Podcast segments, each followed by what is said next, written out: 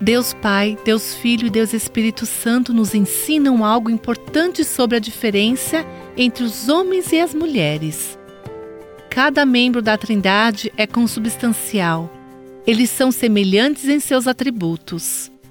Todos são igualmente importantes. No entanto, os membros da Trindade têm diferentes papéis e funções. Por exemplo, quando estava na terra, Jesus costumava dizer frases como: O filho não pode fazer nada por si mesmo, mas apenas o que vê o pai fazer. Jesus abraçou seu papel, obedecendo ao Pai, sem que seu valor como Deus fosse diminuído. O mesmo acontece na relação entre homens e mulheres.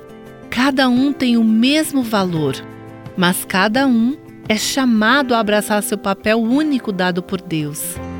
As distinções entre os papéis masculino e feminino no lar e na igreja são nobres, porque refletem a beleza do propósito e da ordem de Deus. Você quer ser como Jesus? Aceite com alegria o papel que você foi criada para preencher. Você ouviu Buscando a Deus com a Viva Nossos Corações.